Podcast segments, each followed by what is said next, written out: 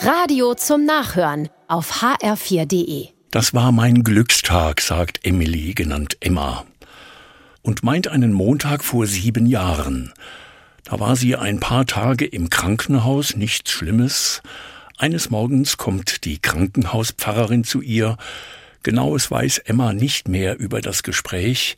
Sie muss aber irgendwie gezeigt haben, dass sie manchmal zu alleine ist. Dann kommt der Glücksmoment, weiß Emma noch. Die Pfarrerin stellt eine Frage und Emma hat die Antwort nur für sich im Herzen. Wie ein Blitz hat Emma die Antwort, die heißt, aufs Glück darf man nicht nur warten, auf Freunde auch nicht.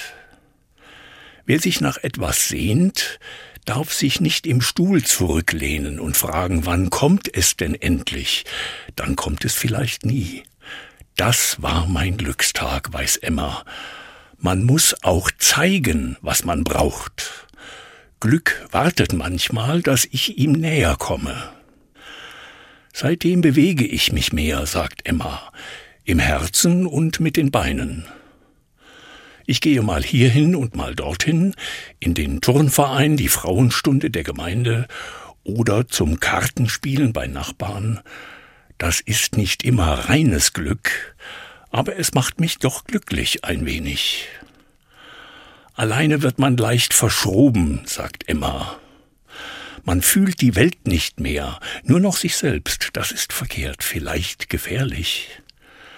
Manchmal ist Glück so einfach, sagt Emma heute, so einfach wie Gott. Je mehr man ihn sucht, umso leichter findet er dich.